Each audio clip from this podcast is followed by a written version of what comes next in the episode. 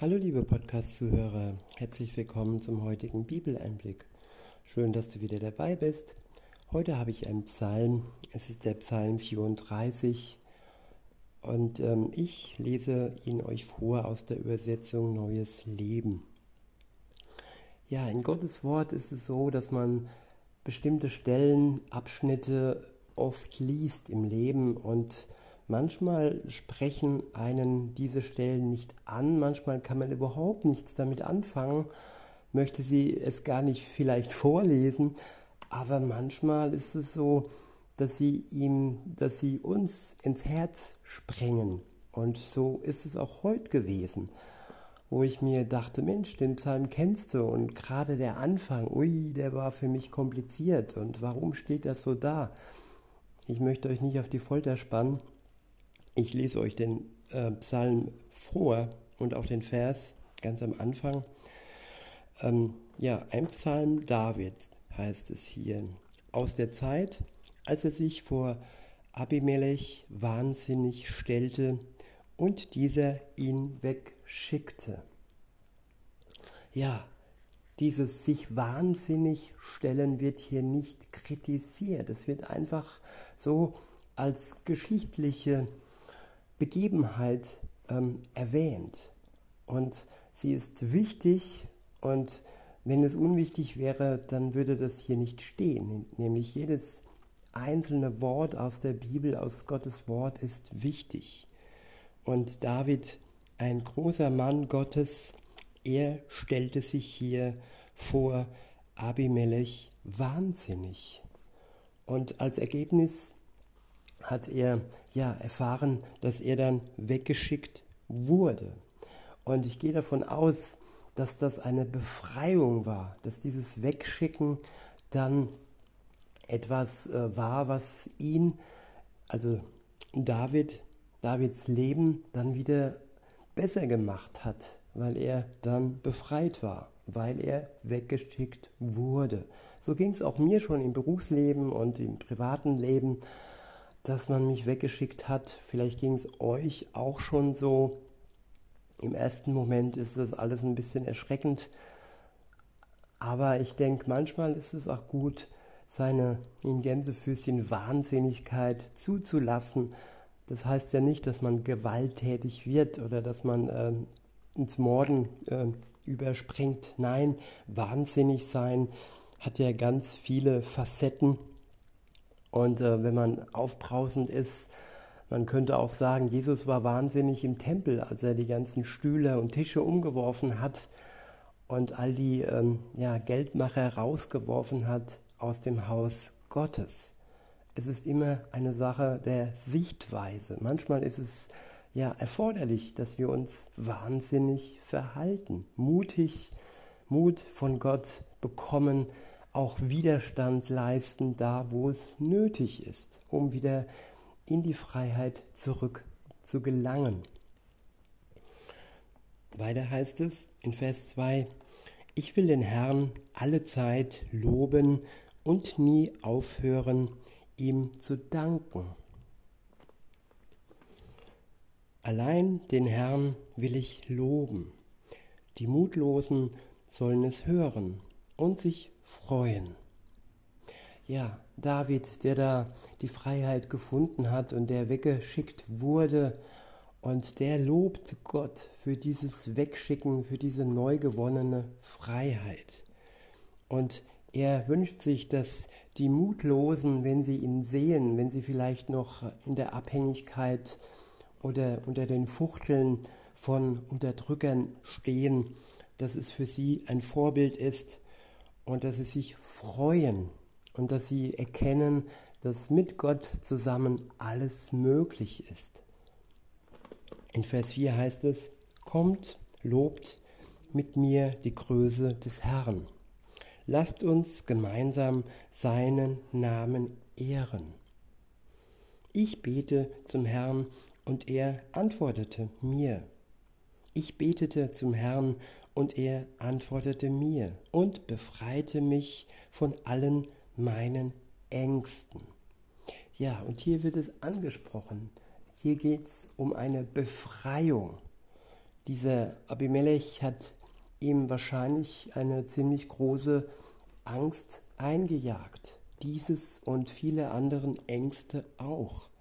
Und ja, Jesus sagte einmal, in der Welt habt ihr Angst, aber seid getrost, ich habe die Welt überwunden.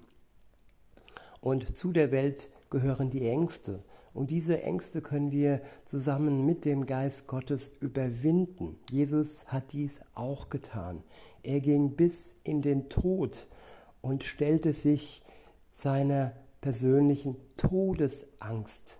Im Garten Gethsemane hat er Blut und Wasser geschwitzt und seine Jünger sind eingeschlafen, haben ihm keinen Beistand geleistet. Aber er war nicht alleine. Sein Vater hat ihn getröstet und ihm am Ende einen Engel geschickt, der ihn wieder aufgebaut hat. Und so kann es auch bei uns sein, dass wir einen Engel geschickt bekommen, dass Menschen sich äh, von Gott ähm, leiten und benutzen lassen, um uns dann wieder aufzubauen. In Vers 6 heißt es, die von ihm Hilfe erhoffen, werden vor Freude strahlen und sie werden nicht vor Scham erröten. Ich wiederhole, die von ihm Hilfe erhoffen, werden vor Freude strahlen und sie werden nicht vor Scham erröten. Ja, Menschen, ich bin wieder bei dem ersten Vers, Menschen, die sich wahnsinnig stellen, ja, die erröten manchmal vor Scham, weil sie aus der Reihe tanzen, weil sie sich nicht wie die Masse verhalten. Aber wer sich Hilfe von Gott erhofft, der wird vor Freude strahlen. Und ja, wir müssen nicht vor Scham erröten. In Vers 7 heißt es, es schrie einer zum Herrn in seinem Leid, und er hörte ihn und redete ihn aus allen und rettete ihn aus allen seinen Ängsten. Ja, er spricht hier von der dritten Person, er spricht halt gar nicht von sich selbst, er spricht hier, es schrie einer zum Herrn in seinem Leid. Und dieser eine, das kann ich sein, das kannst du sein, liebe Zuhörerin, lieber Zuhörer. Und wir können alle gewiss sein, dass er uns hört. Es geht nicht um die Lautstärke hier, es geht nicht um das Schreien an sich, sondern es geht darum, dass man sich Luft macht. Das kann man laut im Schreien, das kann man auch aber leise tun. Jeder, wie er es braucht. Und am Ende werden wir aus unserer Not und aus all unseren Ängsten von Gott gerettet werden. In Vers 8 heißt es, denn der Engel des Herrn beschützt die, die ihm gehorchen und rettet sie. Ja, hier wird der Engel des Herrn angesprochen. Wir sind behütet, wenn wir Gott vertrauen. Wir sind geschützt, beschützt und wir werden gerettet, wenn wir Gott gehorchen.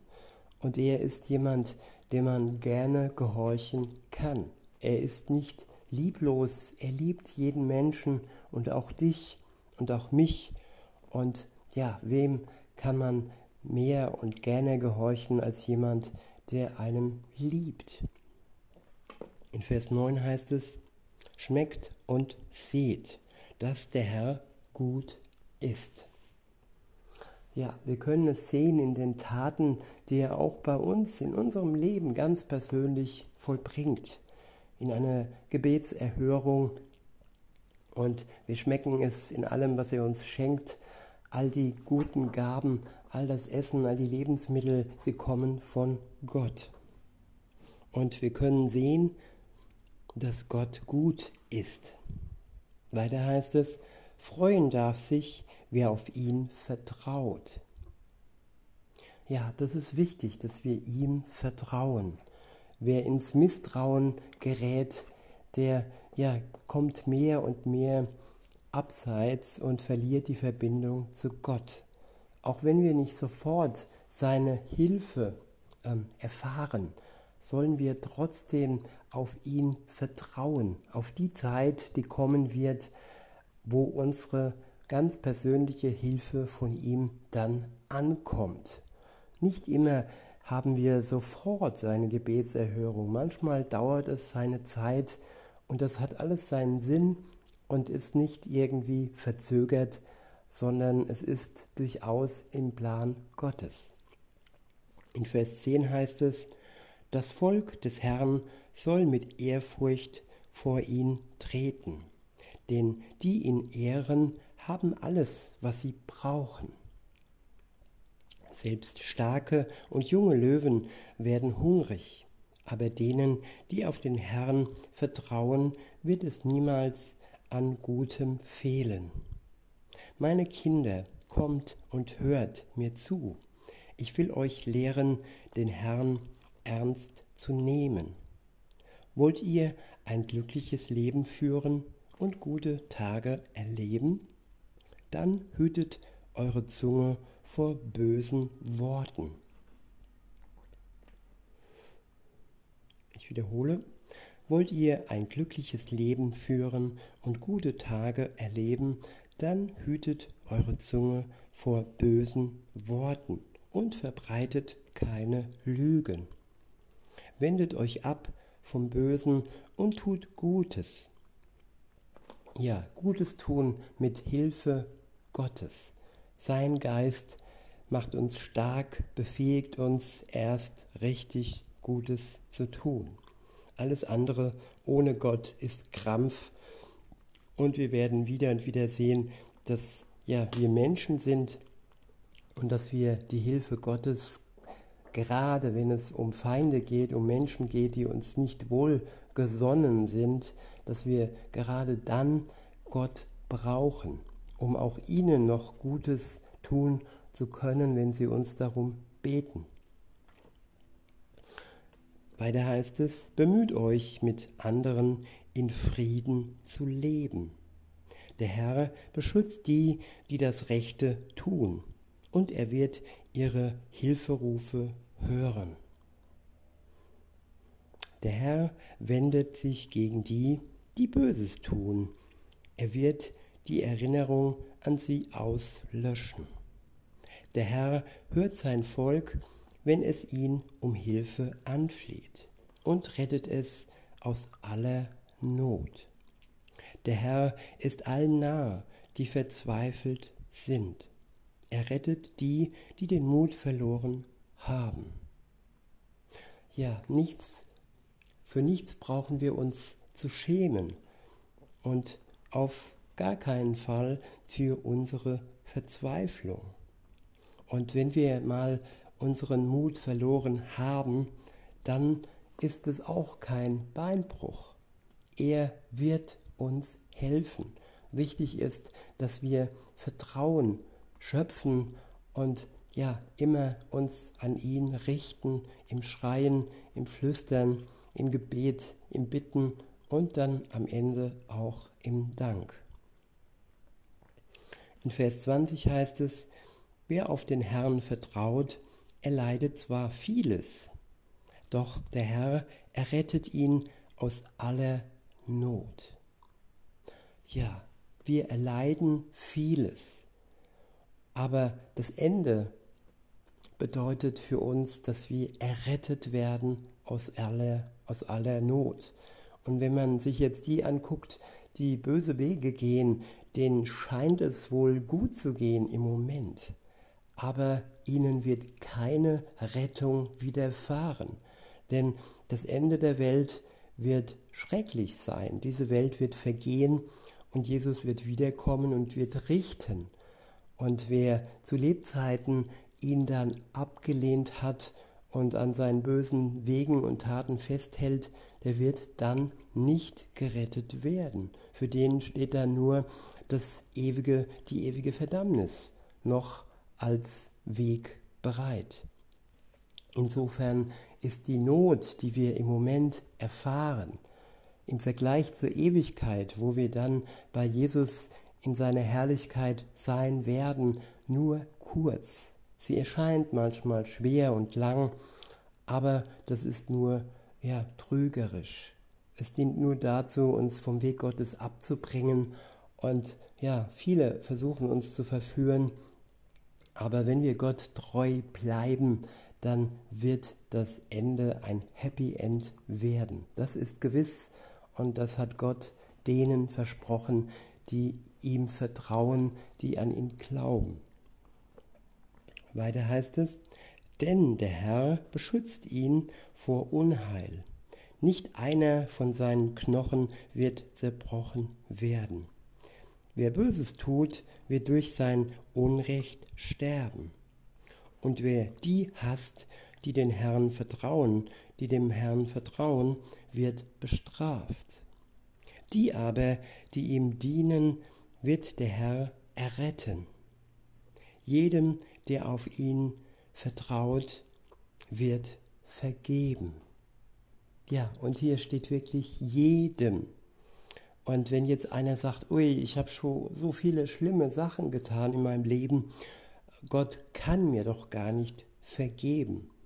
Und dieser Vers spricht dir direkt zu, lieber Zuhörer, du gehörst zu diesem jedem. Wenn du auf Gott vertraust, dann wird er auch dir vergeben, egal was du getan hast oder hättest, ob es ein Mord wäre. Ja, es ist wirklich so, Sünde ist bei Gott Sünde oder auch nur der Kaugummi, den man geklaut hat. Beides ist Schuld und beides trennt vor Gott. Und wer ihm vertraut, dem vergibt er gerne. In diesem Sinne wünsche ich euch noch einen schönen Tag und sage bis denne.